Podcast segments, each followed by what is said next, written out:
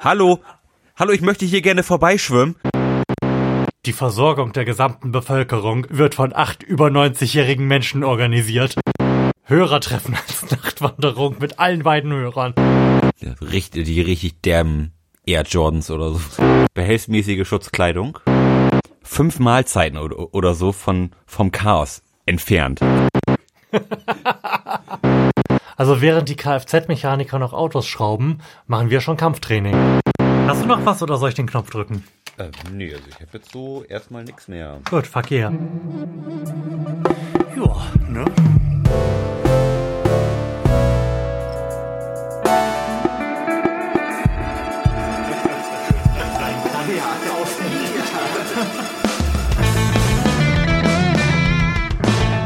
Herzlichen Glückwunsch zur 80. Ausgabe des Florian Primel Podcasts mit Lars Holscher Und Florian Primel. und Fragen. Wir haben uns gerade schon so ein bisschen darüber ausgetauscht, was wir denn heute machen. Wir werden uns über ein Heftchen unterhalten, was meine Frau uns gerade in die Hand gedrückt hat. Und dann werden wir weiter mit den Klugscheißer-Fragen machen. Vorher werden wir noch ein bisschen Nachreichungen zur letzten Sendung machen, denn ich habe tatsächlich, trot trotzdem ich es angekündigt habe, recherchiert, Oh, oh. Überragend. was mit den äh, Antworten, die wir in Zweifel gezogen haben, auf die Fragen der letzten Sendung es so auf sich hat. Mhm. Und ich habe ein bisschen was gefunden. Warst du denn empört? Ich war zum Teil empört, zum anderen aber auch bestätigt. Okay. Dann, dann machen wir das jetzt direkt. Also, Gebärdensprachen gibt es tatsächlich ähm, in verschiedenen Sprachen, Mhm. auch in verschiedenen Gebärdenvarianten, Mhm. weil sich die halt unabhängig voneinander aus den jeweiligen Sprachen entwickelt haben. Ja. Also es hat nie, nie mal nie jemand gesagt, hey, wir machen jetzt mal Gebärdensprache für alle möglichen Leute, dass die sich verständigen können, Mhm. sondern die wurden dann halt, es wurde eine deutsche Gebärdensprache entwickelt und eine französische und so weiter und so fort. Hingegen war es definitiv falsch, dass die Karte behauptet hat, dass es sinnvoller wäre, im Sinne der Koffeinaufnahme normalen Kaffee statt Espresso zu trinken. Sowohl was den Koffeingehalt pro Milliliter äh, betrifft, liegt der Espresso weit vorne und er liegt so weit vorne, dass er auch die gewöhnliche Tasse Kaffee überschreitet. Mm, siehste. Ne? Ja. Also alles Lügen. Lügenpresse. Die Fragen sind in Ordnung, aber da muss man vielleicht noch mal ein bisschen hinterher doch. Ja, vielleicht, vielleicht können wir den Rotstift, äh, äh, äh, den Rotstift mal ansetzen und die alle mal durchbeleidigen da beim Klugscheißer Verlag. Der Klugscheißer Verlag. Den sollten wir mal zurückklugscheißen Echt. Und fragen, wie sie darauf gekommen sind, auf diese irrigen Antworten da drin.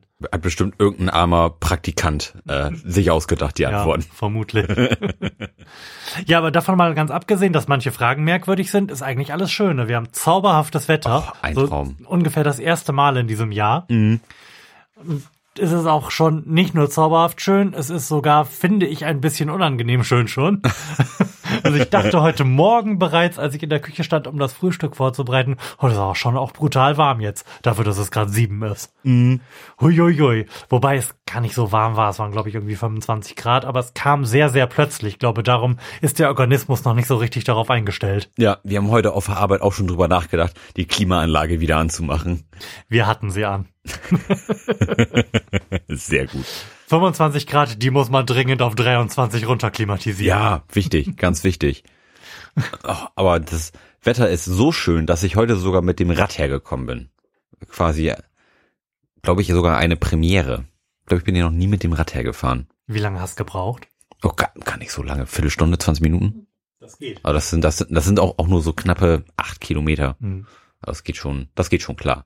Und du hast dann vorhin noch berichtet, dass du auch ansonsten mit deinem angekündigten Sportprogramm fortgeschritten bist, ne? Ja, ja, ich, Lass mal hören. ich war jetzt schon viermal schwimmen. Das ist auch ganz angenehm. Obwohl, sagen wir das, ähm, Stadtbad bei uns ähm, offensichtlich gewisse Frequentierungszeiten hat, sag ich mal. Es gibt Zeiten so ein bisschen später, so um 19.30 da ist es dann schon sehr voll, weil die irgendwie alle noch kurz schwimmen gehen wollen, bevor das Teil zumacht. Mhm. Wenn man so um 17 Uhr hingeht, ist, ist alles Chico. Genauso muss man beachten, wann es Schwimmkurse gibt nebenan, denn da sind nämlich ganz viele laute Kinder, die, die, die offensichtlich nur schreien wollen. Die, ganze- die ganze, das ist wirklich der Wahnsinn. Also es wird praktisch nur geschrien. Also ich, ich schwimme immer so eine gute Stunde, so Stunde 15. drehe dreh ich da meine Runden. Und wenn man dann die ganze Zeit diesen, diesen Lärm auf den Ohren hat, ist das schon ein bisschen anstrengend. Aber auch im, im Schwimmbad, weil die Bahn nicht so lang ist, die, die hat glaube ich nur 25 Meter, hat, hat sich da so ein kleines Rondell gebildet, dass man quasi immer im Kreis schwimmt. Mhm. Und da verhält es sich wie auf, auf der Rolltreppe quasi äh, rechts stehen, links gehen. Also links wird immer überholt. Wunderbar. Wenn wenn es denn von allen verstanden wird. Es gibt immer so ein paar Schnatter-Mädels, die dann da nebeneinander schwimmen, irgendwie so in Zeitlupe. Und dann irgendwie auch nicht merken, dass man dahinter schwimmt. Muss man immer so ein bisschen auflegen. Ja, dürfte ich hier mal vorbei? Entschuldigung, dürfte ich hier mal vorbei? Hallo, hallo, ich möchte hier gerne vorbeischwimmen. Oh ja, Entschuldigung, wir haben dich gar nicht gesehen. Aber schon die ganze Zeit nach hinten geguckt haben, warum der, warum das Arschloch denn die ganze Zeit auf dem Spoiler hängt. Ja, das ist immer ein bisschen anstrengend gewesen. Aber ähm, das macht mir tatsächlich verhältnismäßig viel Freude, weil es irgendwie nicht so, es ist nicht so körperlich, sag ich mal, wie irgendwie Mhm. im Fitnessstudio zu hängen und du stehst da und bist irgendwie, weiß ich nicht, irgendwas am tun und, und der Schweiß überkommt dich und dir ist irgendwie unangenehm warm und es ist irgendwie, riecht irgendwie nach Schweiß und ist alles irgendwie so mittelgeil. Und beim Schwimmbad, du merkst, du merkst zwar, dass du dich anstrengst, aber irgendwie dieses Schweißgefühl und es ist alles irgendwie nicht so eklig, das ist irgendwie super. Mhm. Das kann ich wirklich nur empfehlen. Aber was mir noch fehlen würde für die Restmotivation, die ich bräuchte, um mich auch intensiver wieder ähm, mit meinem Körper im Schwimmbad zu befassen, wären tatsächlich ähm, wasserdichte Kopfhörer. Denn das ist ja ein eindeutiger Vorteil des, äh, des Fitnessstudios, dass man da immer noch schön was auf den Ohren haben kann. Das stimmt. Oder man kann sogar gar Netflix gucken. Das Mhm. habe ich auch immer oder mache ich auch immer gerne, wenn ich da bin. Ein bisschen Netflixen oder irgendeine Doku gucken oder eine So Reportage wichtig, hören. so wichtig kenne, hast du bestimmt schon mal geschaut, ob sowas gibt, oder? D das gibt es. Ja. Das Aber du bist noch nicht im Besitz Nein, ich solcher bin, bin noch Kopfhörer. nicht im Besitz solcher Kopfhörer, aber das wird, denke ich mal, über lang oder kurz passieren. Cool. Dann muss, es, dann muss natürlich auch irgendwo die Musik herkommen. Mhm. Das ist auch noch die nächste Frage. Also generell ist, ist das iPhone ja wasserdicht. Ich weiß jetzt aber nicht, ob ich das jetzt unbedingt äh, Eine Stunde mit ins Wasser nehmen. eine möchte. Stunde lang Mhm. mit äh, durchs Chlorwasser ziehen muss. Wobei 25 Meter macht Bluetooth das? Wahrscheinlich nicht, ne? Nicht ganz, glaube Ja. ich. Und dann auch noch unter Wasser. Mhm. Naja, du wirst mir sicherlich dann irgendwann davon berichten, wie Ja. so ist. Und Auf jeden Fall. dann kaufe ich mir die Kopfhörer, von denen du mir abrätst. Ja. Noch eine freuliche Geschichte. Das habe ich eben auch schon erzählt, als wir so gemütlich zusammensaßen. Ähm, ich bin ja leidenschaftlicher Griller Mhm. und jetzt, wo das Wetter Und du musst dir das eigentlich aufheben als Konsumtipp für, für, die, für das nächste Recap. Oh, das, es es ist so gut, ich muss es jetzt erzählen. Okay. Es, es ist nicht auszuhalten. Ähm, also als, als leidenschaftlicher Griller war ich mal wieder auf der Suche nach was Neuem. Da habe ich gedacht, hm, ich esse auch ganz gerne Pizza. Das muss ich ja irgendwie verbinden lassen. Und da habe ich geschaut und, und es gibt so Pizzaringe, die man auf einen, also ich habe jetzt einen Webergrill, so einen, so einen Kugelgrill, die, diese Pizzaringe erhöhen quasi den, den Deckel, sag ich mal so um 15, 20 Zentimeter, so dass der, so, so dass man quasi einen, einen Edelstahlring hat und dann durch diesen Edelstahlring, der eine kleine ovale Öffnung hat, eine Pizza einführen kann. So, und da kannst du dann ganz wunderbar Pizza machen, wie im Steinofen. Und das ist wirklich, wir haben es gestern das erste Mal ausprobiert, absolut überragend. Das ist wirklich die, die Königsklasse der, der Pizza, die wir da gestern her hergestellt haben, beim, beim ersten Mal. Also das ist wirklich ganz fantastisch. Nicht auszudenken, was passiert, wenn man das öfter macht und dann noch irgendwie noch eine geilere Pizzasoße machen kann oder sowas. Das ist wirklich richtig, richtig lecker. Schön, schön die Pizza, Pizza steckt so kleine Blasen und der Boden ist schön kross und alles super geil. Also kann ich wirklich nur empfehlen.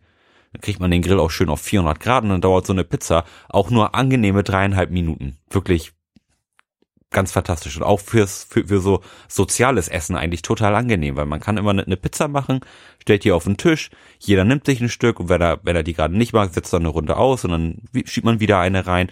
Also so kann man ganz nett irgendwie so einen Abend verbringen, wenn man nur so ein bisschen Essen hat und, und im Endeffekt hat trotzdem jeder nur eine Pizza gegessen, aber alle sind irgendwie schon nach drei Stücken, weil es zu lange dauert, so, oh, komm, glaube ich gar nicht mehr. So, also eig- eig- eigentlich auch dann quasi ein Diätessen. Die Pizza als Diät essen. Das klingt ziemlich gut. Ähm, Du musst mir das nachher mal erzählen, was es genau für ein Produkt ist und dann tun wir das in die Shownotes, würde ich Das sagen. sollten wir auf jeden Fall tun. Ne? Und, und es ist auch noch verhältnismäßig günstig. Es kostet nämlich nur 70 Euro. Mit einem Pizzaschieber, dem Ring ähm, und einem äh, Pizzastein, wo, wo, wo der dann heiß wird und der macht dann den Bodenkross und so. Sehr gut. Kann ich wirklich nur empfehlen. Ziemlich cool. Ja, Ja, dann werde ich ja hoffentlich demnächst mal zum Pizzaessen bei dir eingeladen. unbedingt. Unbedingt. du, du bist aber so ein Calzone-Freund, oder? Ich. Auch. Ich würde jetzt auch eine gewöhnliche Pizza nicht Mhm. verachten. Ja, nee, ich, Nur weil ich Calzone herstellen kann. Ja, ich, ich, ich erinnere mich nur, dass du ähm, mal köstliche Calzone gemacht hast. Und das ist immer noch so eine Erinnerung, die irgendwie tief in, in mir Das können wir auch mal wieder machen, wenn du möchtest. sehr gerne. Was habe ich denn noch zu berichten? Ähm, ich wollte ja auch fleißig Updates äh, zu dem im Bauch meiner Frau wachsenden Kind geben. Mhm.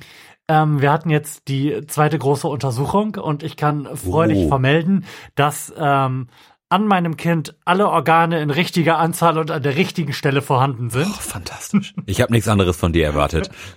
Ich kann also Entwarnung geben für falsche Anzahl oder Position von Herzen, Lebern, Mägen oder was auch ansonsten man noch so auf einem Ultraschall erkennen kann. Was wir allerdings nicht bekommen haben, ist eine Verifizierung des vermuteten Geschlechts. Oh, es, es ist also immer noch nicht schlussendlich gelöst. Richtig.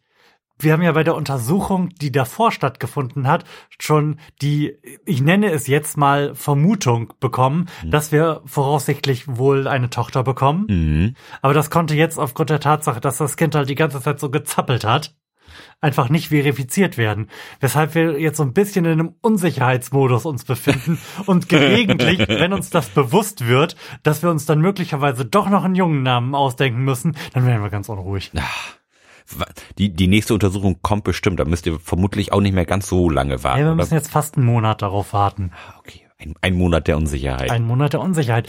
Ja, das ist ganz schlimm. Es ist überhaupt ja gar nicht so, dass ich jetzt unbedingt ein Mädchen haben möchte. Und auch nicht, dass wir unbedingt ein Mädchen haben möchten. Aber wir haben uns jetzt erstens schon mit dem Gedanken angefreundet und zweitens natürlich auch in langen nächtlichen Sitzungen den perfekten Namen überlegt. Mhm. Und da jetzt nochmal alles aufzuknüpfen, das ist mir eigentlich zu viel. Ja. dann, dann ist dein gegebenenfalls Sohn einfach im falschen Körper geboren Ja. und unterzieht sich dann frühestmöglich einer Geschlechtsumwandlung. Es ist doch alles okay. Kann, Ja. kann man doch mittlerweile alles klären. Das ist mein Sohn, Emily. So, äh, passiert bestimmt. Fertig ist die Laube. Ja. Nee, aber ansonsten ist alles toll und ich würde sagen, stell uns doch mal eine Frage. Ich stelle uns mal eine Frage. Und zwar, ähm, liegt hier, oh Gott, das Kabel knackt hier wie verrückt vor sich hin. Ähm, ich habe hier das, ähm, den Ratgeber für Notfallvorsorge und richtiges Handeln in Notsituationen vom Bundesamt für Bevölkerungsschutz und Katastrophenhilfe. Den haben wir irgendwann mal irgendwo mitgenommen. Ich weiß wirklich nicht mehr wo. Ich glaube, dass man den nicht einfach so bekommt, was ich ziemlich merkwürdig finde. Den kann man bestimmt im Internet bei der entsprechenden Behörde bestellen. Aber ich habe den noch nie irgendwo ausliegen sehen. Und da, da, als wir ihn irgendwann gesehen haben, dachten wir uns, oh, das ist eigentlich ganz geil. Eigentlich sollte man ein bisschen besser vorbereitet sein auf weil- alles Mögliche. Mhm, Weil es- es ist ja eigentlich irgendwie eine ziemlich sinnvolle Sache, Mhm. so, sowas mal zu haben und zu wissen, wie man, wie man in bestimmten Situationen zu reagieren hat. Jetzt un, una- unabhängig davon, ob man wirklich, was weiß ich, was 50 Liter Wasser zu Hause haben muss. Mhm. Aber ähm, im Grunde genommen, gute Sache. Wollen wir mal die, die Checkliste durchgehen? Die Das wir können hier- wir gerne machen. Was ist denn das für eine Checkliste, Herr Holscher? Es ist, ähm, es ist eine Checkliste, die quasi den, den Grundvorrat, ähm, so eine, so quasi eine kleine Inventur zu Hause, was, was man so hat. Da gibt es Sachen wie Grundvorrat, Hausapotheke, Hygieneartikel, Brandschutz, Energieausfall, Rundfunkgerät, Dokumentensicherung, Notgepäck und noch äh, einige weitere Punkte für freie Eintragung. Mhm. Wollen wir doch mal gucken. Also ein Grundvorrat an Getränken. Da müssen wir jetzt mal gucken, was ist denn ei- eigentlich ein Grundvorrat an Getränken? Musst du jetzt blättern? Ich, ich muss jetzt vermutlich schreckliche Geräusche machen, aber ich bin. Also 50 Liter Wasser im Haus zu haben, auch wenn du es gerade vielleicht so ein bisschen abfällig und nicht ernst gesagt hast, erscheint mir eigentlich eine ganz brauchbare Menge. Ja. Ja, ja klar, also das ist schon, sagen wir mal, man will ja im Zweifelsfall vielleicht sogar se- sein Klo mal befeuern, irgendwie mit Wasser. ähm, das, so eine Spülung verbraucht ja auch immer doch recht viel Wasser. Zwar, wenn man Hände spült, si- sicherlich weniger als, als mit der an, angebauten Spülung, aber nichtsdestotrotz wieder sicherlich ein halber Liter drauf. Mhm. So, gucken wir mal, was wir hier. So, also halten Sie pro Person circa 14 Liter Flüssigkeit je Woche vorrätig. Das, Je Woche, auf wie viele Wochen soll man sich denn einstellen? das ist eine gute Frage. Das kann ich hier jetzt nicht. Ähm, mit einem Vorrat an Lebensmitteln und Getränken für zwei Wochen sind Sie hierfür gerüstet. Okay. Also, 28, also 56 Liter beim Zwei-Personen-Haushalt. mh, da lagen wir ja gar nicht so verkehrt. Hm. Wobei ich da gerade darüber nachdenke, wie schlimm die allgemeine Situation sein muss, wenn es nicht möglich ist, innerhalb von zwei Wochen die Wasserversorgung wiederherzustellen. Mhm. Ich glaube, dann brauchst du nicht nur 56 Liter Wasser, sondern sehr dringend auch Handfeuerwaffen, um diese zu verteidigen. Wirklich, ja. ich glaube tatsächlich, dass die Decke der Zivilisation relativ dünn ist. Mhm. Und wenn hier, also du weißt ja, wie im Kaufland die Situation ist, wenn mal zwei Feiertage aufeinander folgen. Mhm. Dann ist da ja schon Sodom und Gomorra. Und ich glaube, wenn die Supermärkte hier vier Tage lang zu sind, Ja. Dann, dann sind wir nur noch weitere vier Tage von, von Westworld entfernt. Ja, wirklich. Also da, man, man glaubt, glaube ich, gar nicht, wie, wie schnell das kippen kann, wenn, Mhm. wenn die Grundversorgung nicht, nicht einfach nicht mehr gegeben ist. Mhm. Man- man- Ich glaube, man macht sich gar keine, gar kein Bild davon, wie es eigentlich ist, wenn, wenn man kein fließendes Wasser mehr hat. Mhm. Da hängt ja schon ziemlich viel dran. Geschirrspüler, Klo, Dusche, Wasserhahn. So, das ist ja so alles Dinge, mit denen man irgendwie für, für selbstverständlich nimmt, mal eben Mhm. irgendwie ein ein Glas ausspülen oder mal eben die Geschirrspüler anschalten. So, das, das, das entfällt dann ja alles und das, und das ist ja praktisch dann auch von, von den 14 Liter pro Person irgendwie auch noch abzuziehen, denke ich mal. Und vor allem, die Wasserversorgung, die bricht ja nicht einfach so zusammen. Ich glaube, ein Zusammenbruch der Wasserversorgung ist der zweite Schritt und die Folge des Zusammenbruchs des Stromnetzes. Mhm. Das passiert ja nicht disjunkt von irgendwas. Oh, Wasser alle. Ja. Meine, wir sind hier jetzt nicht irgendwie das Death Valley. Mhm. Und wenn der Strom vier Tage lang weg ist, ich glaube, dann ist hier aber Dann ist, Dann ist hier Mad Max. Ja, ja, das, das geht ganz schnell.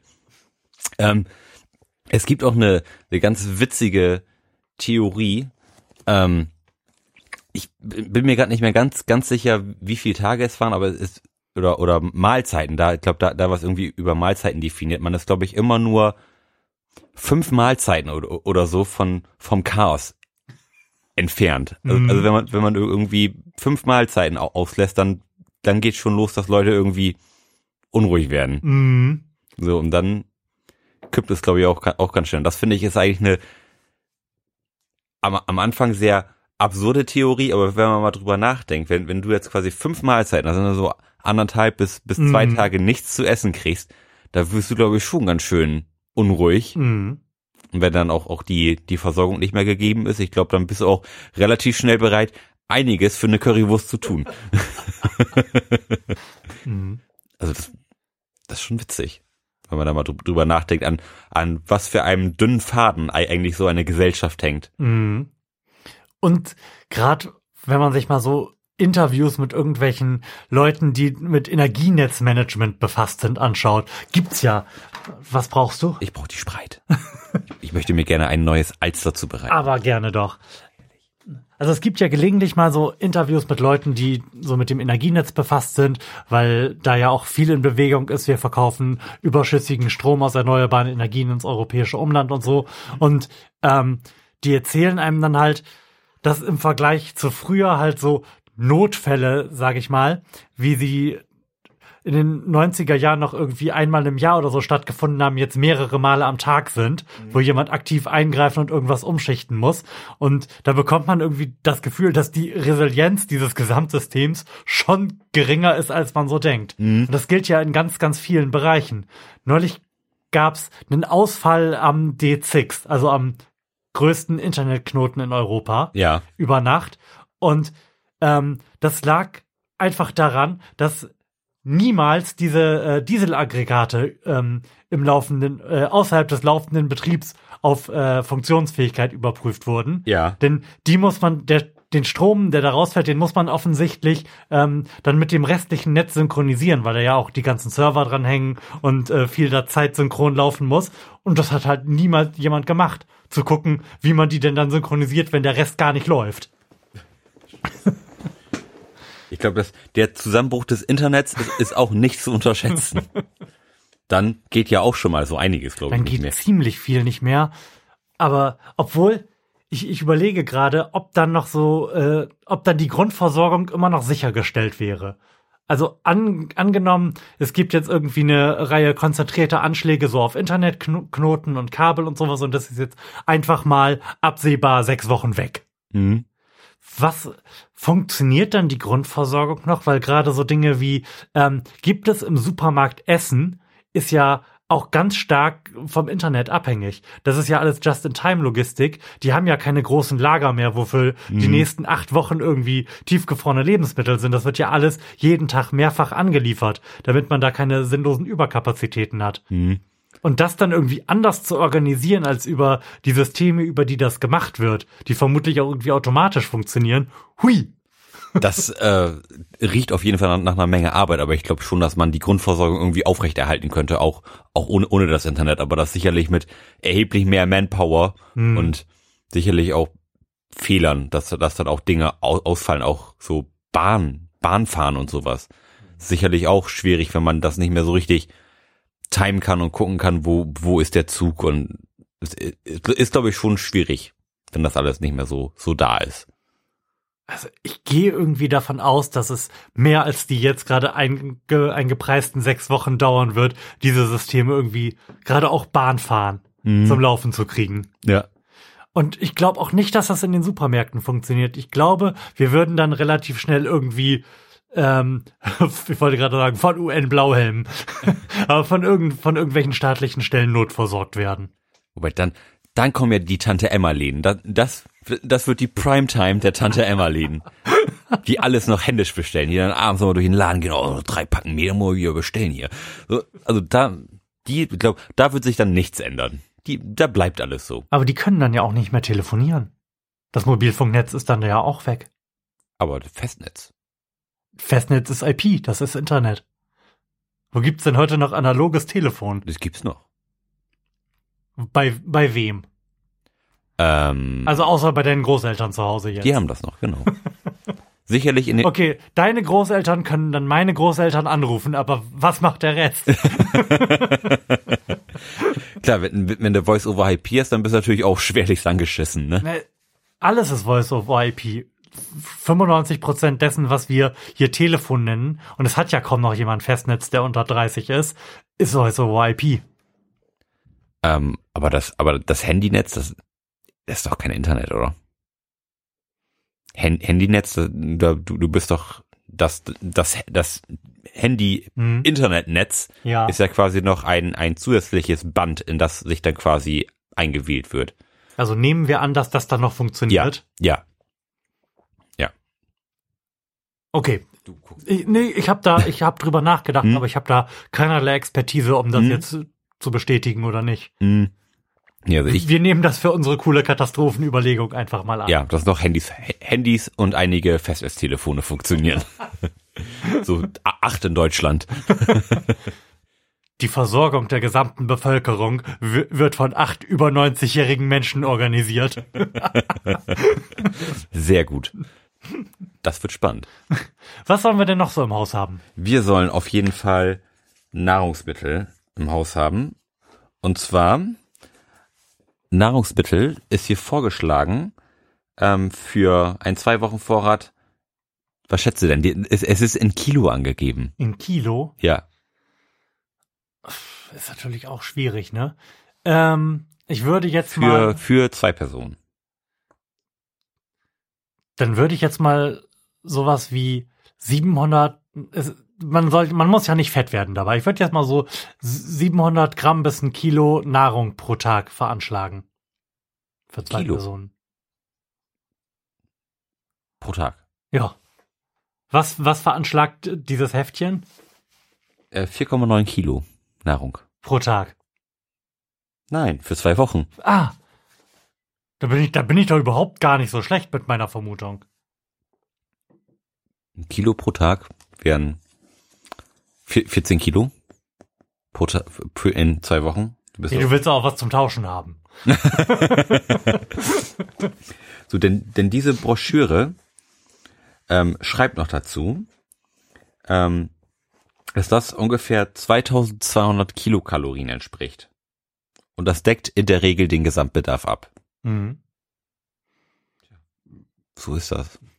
Ist auf jeden Fall gut für die, Linie, für die Linie so eine kleine Katastrophe. aber also, und die, und die schlagen hier vor Getreide, Mhm. Getreideprodukte, Brot, Kartoffeln, Nudeln und Reis.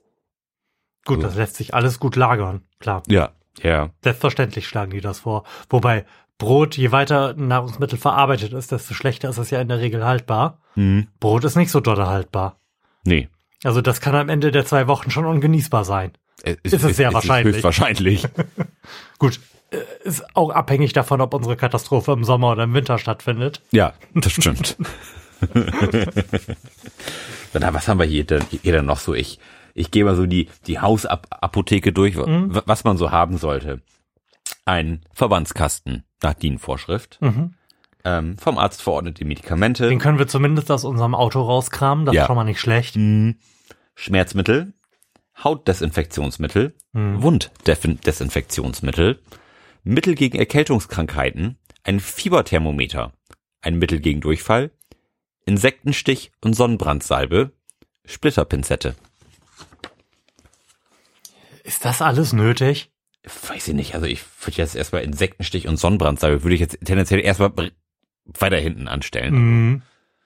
Klar, ein Sonnenbrand nervt, aber ist jetzt, ist jetzt nicht das Ende von einem, wenn man es nicht zu Hause hat.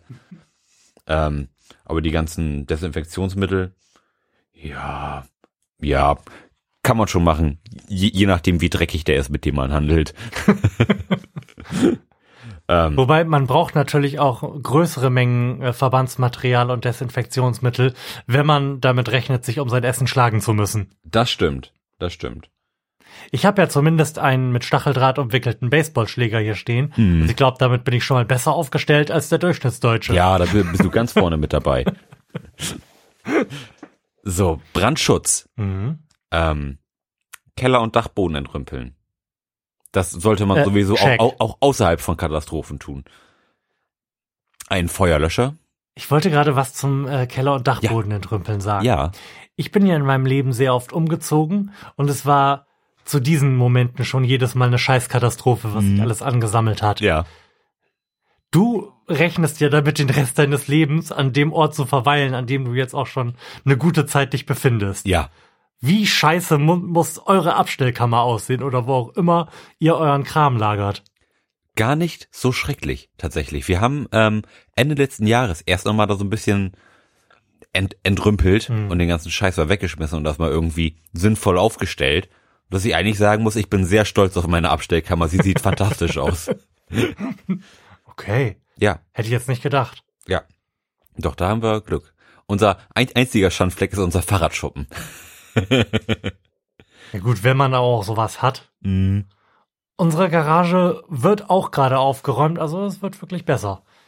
Du bist da ja vorhin durchgegangen und du konntest dein Fahrrad da reinstellen. Konnte mein das Fahrrad wäre vor wenigen Wochen noch ein Ding der Unmöglichkeit gewesen. Ja, und, und mir ist nur ein, ein kleiner Ast am Bein hängen geblieben. Hm. Also alles gut. So, So. also, hast du einen Feuerlöscher zu Hause? Ich, ich muss gestehen, ich habe keinen Feuerlöscher zu Hause. Ich habe einen Feuerlöscher zu Hause. Er befindet sich am denkbar ungünstigsten Ort, denn er ist katastrophal erreichbar auf dem Dachboden über der Garage. Mhm. Also vermutlich dem Ort, der als erstes Feuer fängt. Und vermutlich ist er aus den 70er Jahren und wird entsprechend funktionieren. Ja, also Feuerlöscher haben, haben ja auch eine verhältnismäßig begrenzte Haltbarkeit. Die halten ja, glaube ich, glaube ich, nur so drei Jahre. Was ich auch ganz merkwürdig finde, warum ist denn das so? Das muss ich doch, das muss doch besser gehen. Wahrscheinlich, weil da, weil da irgendwie Druck drauf ist und sich da irgendwann die, die, diese, dieser, dieses Pulver wahrscheinlich zersetzt oder sowas. Irgendwie Mindesthaltbarkeit oder was. Er, er wird sicherlich auch nach, nach fünf Jahren funktionieren. Aber ich glaube, so darüber hinaus ist das. Gibt's da nichts auf Graphenbasis? es, es gibt ja mittlerweile schon so, ähm, so Bomben oder, oder so äh, Granaten, die, die man werfen kann, die, die dann so ein, so ein, so ein Pulverimpuls freilassen, der irgendwie alles instant löscht. Finde ich irgendwie auch ganz interessant. Man muss einfach nur noch einen, einen Ball in Richtung Feuer werfen und das Mhm. Feuer geht im Idealfall aus. Finde ich ist eine Da habe ich noch nie was von gehört. Nee, Nee. ist, glaube ich, das, das erste Mal habe ich das so vor, vor ein, zwei Jahren irgendwie so in den Social Media Kanälen gesehen, dass das irgendwie jetzt so der neue heiße Scheiß auf dem Brandschutzmarkt ist. Und das finde ich ist echt eine, eine smarte Idee, weil da, da musst du nicht besonders mutig für sein, um Mhm. irgendwas in, ins Feuer zu schmeißen. Du musst dich irgendwie nicht direkt der Gefahr aussetzen. Und der Wirkungsgrad soll auch äh, extrem hoch sein. Also da glaube ich, das wird sich in den nächsten Jahren auch im heimischen Markt durchsetzen, weil das ist ja wirklich eine, eine super Al Alternative. Ich halte das auch für eine sehr kluge Alternative, so es denn funktioniert, möchte aber zu bedenken geben, dass es sich vermutlich nicht durchsetzen wird, weil niemand diese Dinger parat haben wird, wenn er sie braucht, weil man sie vorher für irgendwelchen Blödsinn benutzen wird. einfach, einfach mal ins Osterfeuer schmeißen. Ja. Oh, Oh, alles auf. Und der Mensch ist ja nun mal ziemlich dumm. Ja. Und wenn man mit irgendwas Blödsinn machen kann, dann wird das getan. Ja, leider schon. Leider schon. Rauchmelder. Ich sehe einen Rauchmelder hier in diesem Raum. Habt, habt ihr noch weitere? In diesem Raum, ja, selbstverständlich. Mehrere Dutzend. Denn wir haben in, tatsächlich in allen Räumen, in denen das angezeigt ist, aber auch erst seit ein paar Monaten Rauchmelder. Und im Schlafzimmer ist er auch gerade nicht aktiv und im Flur darüber auch nicht, denn wir haben vor kurzem eine Nacht erlebt, in der wir mehrfach hochgeschreckt sind, weil die Batterien aller unserer Rauchmelder, natürlich alle kurz nacheinander, weil diese Rauchmelder alle im Abstand von zehn Minuten installiert worden sind, angefangen haben zu piepen. Oh, ist schlimm. Ja, Und das braucht ja auch mindestens den zweiten, also das zweite Mal nachts hochschrecken, bis du darauf kommst, dass das jetzt so weitergehen wird, wenn du dich jetzt nicht die halbe Nacht durch das Haus quälst und die alle austauschst. wie undankbar. Ja, aber Das war ganz schön scheiße. wir haben tatsächlich jetzt auch erst, boah, ich schätze mal so, so ein Jahr unsere Rauchmelder i- installiert. Und das, das war auch, auch die ganze Zeit darüber nachgedacht, das sollte man eigentlich mal machen. Und dann denkst du, ah, auch nicht so schlimm. Und dann war, dann war ich irgendwann im, im Obi, hat, hat gesehen, die hatte ir- irgendwie so ein Viererpack und habe ich da zwei, zwei Stück von gekauft. Jetzt habe ich irgendwie auch noch drei Reserve, sowas, also das ist alles, alles super. Und ist auch echt nicht teuer und, und sollte man wirklich machen. Wenn man so drüber nachdenkt. Was, was ich auch noch irgendwie gerne haben würde, ist, ist so ein äh, CO2-Melder. Mhm. Das wür- würde ich jetzt auch die nächsten Monate nochmal irgendwie holen und nochmal installieren. Das ist schon ganz, glaube ich, schon eine, eine, eine sinnvolle Geschichte, wenn man nicht irgendwie im Schlaf dahin siechen möchte. Ich habe im Nachgang dieser Rauchmeldernacht darüber nachgedacht, einfach mal Akkus anzuschaffen für die Rauchmelder. Aber da sind ja diese schrecklichen 9 Volt Batterien Ja. drin. Und während vier 9 Volt Akkus sowas wie 40 Euro kosten, Mhm. kann man bei Amazon einen Zehnerpack 9 Volt Batterien für drei Euro oder sowas kaufen. Ja. Weshalb dann doch der ökonomische Sachverstand über mein grünes Herz gesiegt hat. Mhm. Ich fühle mich nach wie vor schlecht deswegen. Aber sorry, warum müssen die denn so teuer sein? Nein, andersrum, das wäre ja in Ordnung. Warum müssen die denn so billig sein? Das kann doch nicht angehen eigentlich. Ja, ja, das stimmt. Ja, wiederauflad, ha- has- habt ihr wiederaufladbare Batterien, so die normalen AA Mhm. und äh, Ja. dreifach A? Hm. Habe ich irgendwann mal in ausreichend großen Mengen angeschafft, Mhm. dass jetzt immer irgendwo aufgeladene Akkus liegen und man dann halt die aus der Fernbedienung ins Ladegerät tun kann. Ja, ich habe mir auch vor vor zwei Jahren, weil ich ich ich fotografiere ja auch viel, dann brauche ich ja auch immer für für meine Blitze irgendwie Batterien. ähm, und dann habe ich auch irgendwie immer so un unendlich viel Geld für für Batterien ausgegeben, dass ich irgendwie gedacht habe, das, das, das kann so nicht weitergehen. Habe ich mir irgendwann mal so 24 Akkus geholt, Genau so. Hm. die ich jetzt ein, einfach immer auflade und dann in, in, in die Tasche schmeiße. Und das, ist- das ist wirklich super. Weil die, die Anschaffungskosten waren damals oh, jetzt auch auch nicht besonders hoch. Ich glaube, acht Akkus kosten irgendwie so 14 Euro oder sowas. Also ist, ist schon okay. Von daher, auch das kann, kann ich nur empfehlen. Also die, diese normalen Standardbatterien noch zu kaufen und dann irgendwie wegzuschmeißen, das ist irgendwie 1990. Also das sind, da sind wir drüber hinausgewachsen. Was mir äh, im Zuge dessen noch einfällt, hast du noch eine Taschenlampe? Nein. Ich, ich habe ein Handy und das tut taschenlampige Dinge. Also irgendwo in meinem Haus befindet sich, glaube ich, noch Mhm. eine Taschenlampe, beziehungsweise ein Fahrradlicht, was sich auch als Taschenlampe benutzen lässt. Aber so eine dedizierte Taschenlampe ist nichts mehr. Nee. Das ist, das ist nämlich ähm, im Falle unseres Katastrophenfalls natürlich auch eine Scheißkatastrophe. Wenn dein Handy dann nach einem Tag leer ist, hast du noch nicht mal mehr Licht, weil kein Mensch mehr eine Taschenlampe zu Hause hat. Stimmt. Wir haben eine Taschenlampe zu Hause, bei der ich vermute, dass die Akkus oder Batterien oder was auch immer sich da drin befindet, auch sehr, sehr leer sein werden. Aber dafür befindet sie sich wenigstens am einzig sinnvollen Ort. Und zwar? Im Stromkasten.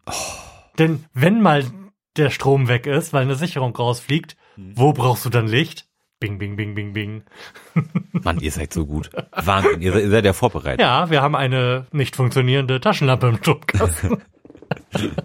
Das, also Taschenlampe ist, ist auch so ein, ein Begriff, den ich wirklich sehr mit meiner Jugend Mhm. assoziiere. Das war immer so ein bisschen der, der Schwanzvergleich, sag ich mal, wenn, wenn man irgendwo war und jemand hat eine geile, eine richtig geile Taschenlampe gehabt. So, so, so eine, Richtig fette MacLight. ja, genau, so einen richtigen MacLight-Prügel, der irgendwie 400 Meter weit geleuchtet hat. Total geil gewesen. Mhm. Aber da, also da hat man früher auch gerne noch mit rumgespielt, so im Dunkeln. Oh, was kann man da alles noch sehen? Also das war, das war super. Also das, das ist auch wirklich mit meiner Kindheit verbunden. Das Thema Taschenlampe. Be bevor wir jetzt schwanger geworden sind, habe ich auch immer mal, oh, was, was tust du da Schreckliches? Okay, ich muss, ich muss das Kabel mal austauschen, ne? Okay. Ähm, bevor wir schwanger geworden sind, habe ich ja immer mal darüber nachgedacht, ob wir nicht mal jetzt in unserem Alter und mit unseren Freunden einfach eine Nachtwanderung machen sollten. Ich weiß nicht, ob wir da schon mal im Podcast drüber gesprochen haben, ich aber das ob- möchte ich immer noch mega gerne machen. Aber wir haben da auf jeden Fall mal Okay. drüber gesprochen. Da, da erinnere ich mich dran. Ja, das, Liebe Hörer, wir ist machen irgendwann mal eine Nachtwanderung. Hörertreffen als Nachtwanderung mit allen beiden Hörern. Ja. Wir treffen uns im Wald.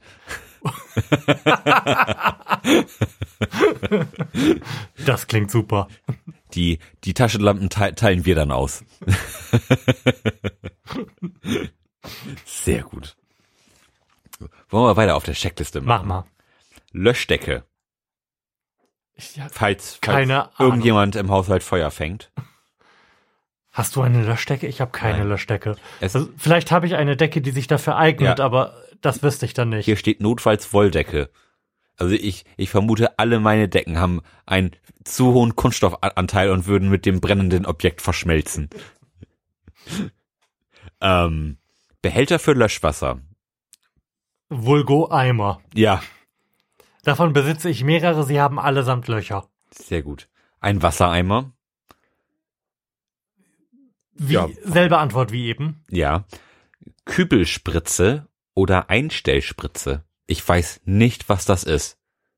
Ich nehme mal an, dass das eine, eine Pumpe ist, an der sich ein Schlauch befindet und diese Pumpe kannst du in einen der Eimer stellen und dann hast du, hast du quasi einen äh, manuell zu betätigenden Gartenschlauch. Wenn das stimmt, Florian, wenn das stimmt, das wäre ja überragend. Habe hab ich wirklich noch nie gehört. Ich habe das auch noch nie gehört, aber das ist das Einzige, was Sinn ergibt in dem Zusammenhang. Mhm. So. Und Garten oder Autowaschschlauch. Kein Deutscher will während der Katastrophe ein dreckiges Auto haben. Das schickt sich nicht. Nein, absolut nicht. Halten Sie Schwämme und Politur bereit. Die Apokalypse beginnt. Nächste, nächster großer Block wäre das Thema Energieausfall. Da sind zum Beispiel Sachen dabei wie Kerzen, Teelichter, Streichhölzer, Feuerzeug, die Taschenlampe, Mhm. Reservebatterien, Camping, Spirituskocher mit Brennmaterial, Heizgelegenheit und Brennstoffe. Mhm. Der, sag mal, Ich finde, da sind wir gar nicht so scheiße aufgestellt. nee, also jetzt als Festival erprobte Menschen Genau. hat, hat man natürlich einen Campingkocher und ist, Mhm. und ist für kleinere Scheußlichkeiten aus, ausgestattet. Man hat, der, ihr habt auch irgendwie einen kleinen Klappspaten und sowas, dass man auch mal Genau. Ahnung, die Leichen verscharen kann. Aber da würde ich sagen, Stimmt, in der Tendenz ist man einigermaßen gut auf eine Katastrophe, zumindest in dieser Hinsicht vorbereitet, wenn man regelmäßig auf Festivals geht. ja, was ja praktisch auch ein Katastrophenfall ist. Es gibt praktisch keine Grundversorgung, man muss für Wasser sehr weit laufen und man teilt sich mit 2000 Leuten ein Klo. Und was diese beiden Ereignisse, Festival und Katastrophe auch gemein haben, ist, dass man größere Mengen Alkohol parat haben sollte. Im ersten Fall zum Konsum, im zweiten Fall als Tauschgut. Ja. Und zum Konsum. Damit die Katastrophe wenigstens ein bisschen lustig ist. Ja, kann, muss ja auch nicht alles immer traurig sein. Ein Rundfunkgerät sollte man auch haben. Hast du noch ein Radio? Ein, ein richtiges Radio? Mein Vater hat ja alte Kofferradios gesammelt und wenn ich ganz viel Glück habe, ist irgendwo auf dem Dachboden noch ein defektes. Aber ansonsten, lass mich nachdenken. Habe ich irgendwo was, das UKW empfangen kann? Mhm. Ich glaube nicht. Ich kann auch definitiv sagen, nein. Doch, ich habe ein Duschradio. Wir besitzen ein Duschradio, was auch als Radio funktioniert. Mhm. Und folglich vermutlich UKW empfangen kann. Ja. Nee, das besitzen wir nicht. Also wir sind nicht vorbereitet, was, was ein Rundfunkgerät angeht. So, dann gibt es noch Dokumentensicherung, da soll man irgendwie so Personalausweis und den ganzen Schwurbel, den man sonst auch so zu Hause hat. Ähm, ähm, da haben wir uns tatsächlich darauf vorbereitet. Tatsächlich. Da es bei uns ja schon mal gebrannt hat mhm. und wir überhaupt gar nicht auf diese Situation vorbereitet gewesen sind und folglich auch kein einziges wichtiges Dokument gerettet, gerettet haben, mhm. ähm, haben wir uns gedacht, beim zweiten Mal so nicht mein Freund und äh, Ordner angelegt, von denen wir auch wissen, wo sie sich befinden, dem, die wir dann im Fall der Fälle mitnehmen würden. Mhm. Weil es geht ja gar nicht so sehr darum, jetzt wirklich alles beisammen zu haben, seinen Perso und den ganzen Scheiß, das kann man schon alles wieder besorgen, ist dann halt nur Aufwand. Es geht halt eigentlich nur darum, zu wissen, wo man es denn dann hat. Und zu wissen, dass man es dann mitnehmen sollte, wenn man mhm. spontan aus seinem Haus raus muss. Ja. Ja, das macht Sinn, stimmt. Ähm, Notgepäck. Also es gibt eine kleine ähm, Liste an Sachen, wenn, wenn man sein Haus im Notfall verlassen müsste, würde ich mal hier so, hm, würde ich mal so vorschlagen. Da, da drin befindet sich nämlich auch die Standard-Festival-Ausrüstung, oder? Im Grunde genommen schon.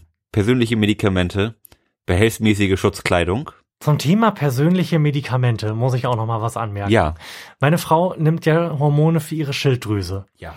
Und ich sage ihr quasi jedes Mal, wenn sie zur Neige gehen, dass sie doch beim nächsten Mal einfach ein, zwei Wochen vorher sich ein Rezept für neue Medikamente besorgen soll, mhm. damit sie dann, damit sie langsam einen Vorrat aufbaut an diesen Medikamenten. Ja.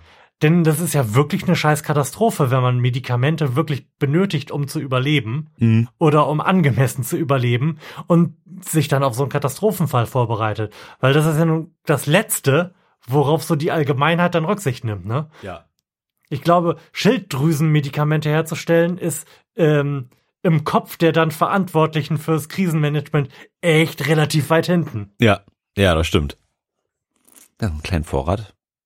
Gar nicht so doof. Und es funktioniert nicht. Also mein, meine Ratschläge fruchten an dieser Stelle nicht. Schade. Und das macht mir ernsthaft Sorgen. Und ich könnte mir wirklich vorstellen, dass nicht so viel passieren muss eigentlich, dass, dass sie mal zwei Wochen nicht an diese Medikamente kommt. Mhm. Ja, das stimmt. Das stimmt. Also dafür muss, glaube ich, nicht so was wie zwei Wochen Stromausfall sein. Da mhm. kann schon was anderes passieren. Ja.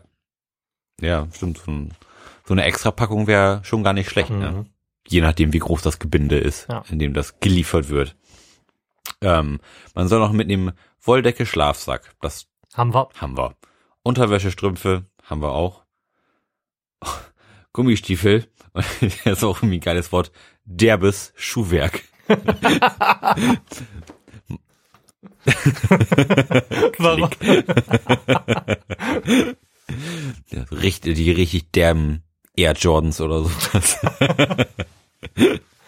Ich bin mir ziemlich sicher, dass der ein oder andere, der das liest, genau das im Kopf hat. Ja. Wie Jesus oder sowas. Jeezys. Derbe Flipflops, Mann. Ja, derbe. Derbe Schuhwerk hast du da an. Hammergeil. ähm, Essgeschirr, Besteck, Thermoskanne und Becher. Haben wir. Alles vorhanden. Material zur Wundversorgung. Haben wir vorhin schon geklärt. Haben wir. Ja. Dosenöffner und Taschenmesser. Yo. Ich habe kein Taschenmesser. Nicht? Nee. Ich habe eins, ich habe aber keine Ahnung, wo es sich befindet. Das ist Aber- mindestens genauso gut. Aber ich denke, wenn zwei Wochen der Strom weg ist, dann hat man schon Zeit, das zu suchen. Das stimmt. Ähm, Material, nein, strapazierfähige warme Kleidung ist auch vorhanden.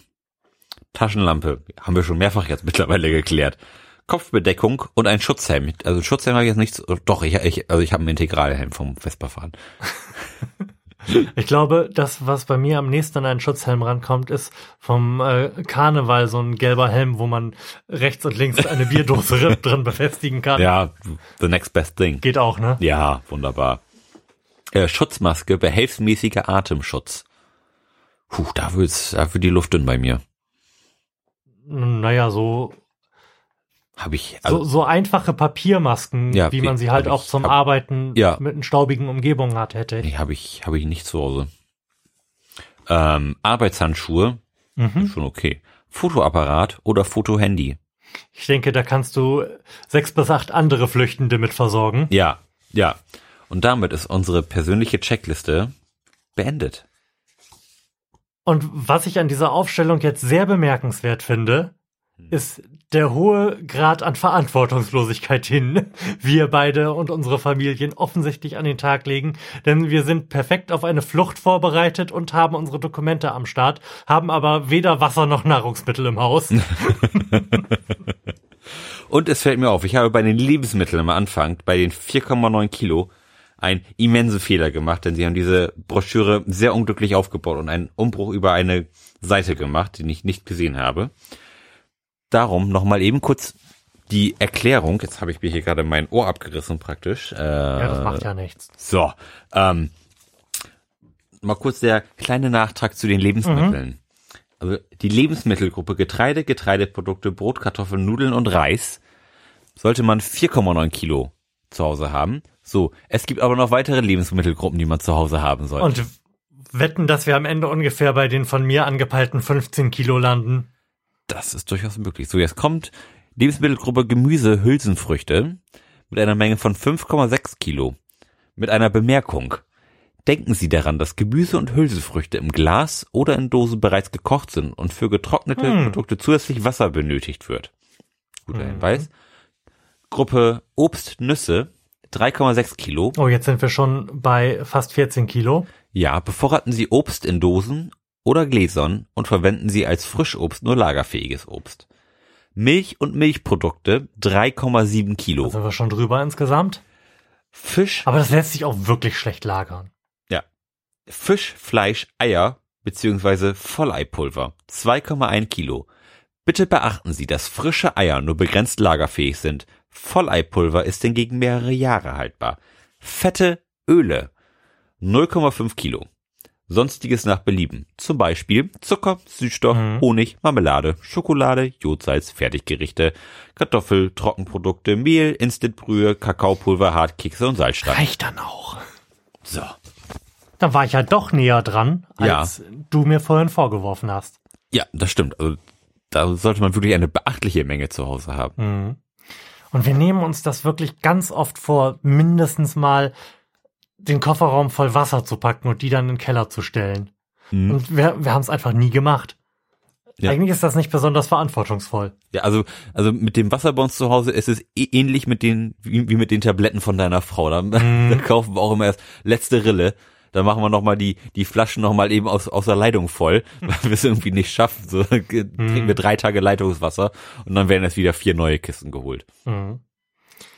Okay, also ich werde versuchen, das beim Einkauf an diesem Wochenende zu berücksichtigen Mhm. und dann so langsam den Wasservorrat unten im Keller aufzubauen. Ich finde, das sollten wir uns einfach mal beide vornehmen. Ja. Wir können dann ja beim nächsten Mal Preppen. berichten, ob das geklappt hat. Genau, euer Preppercast. Ja.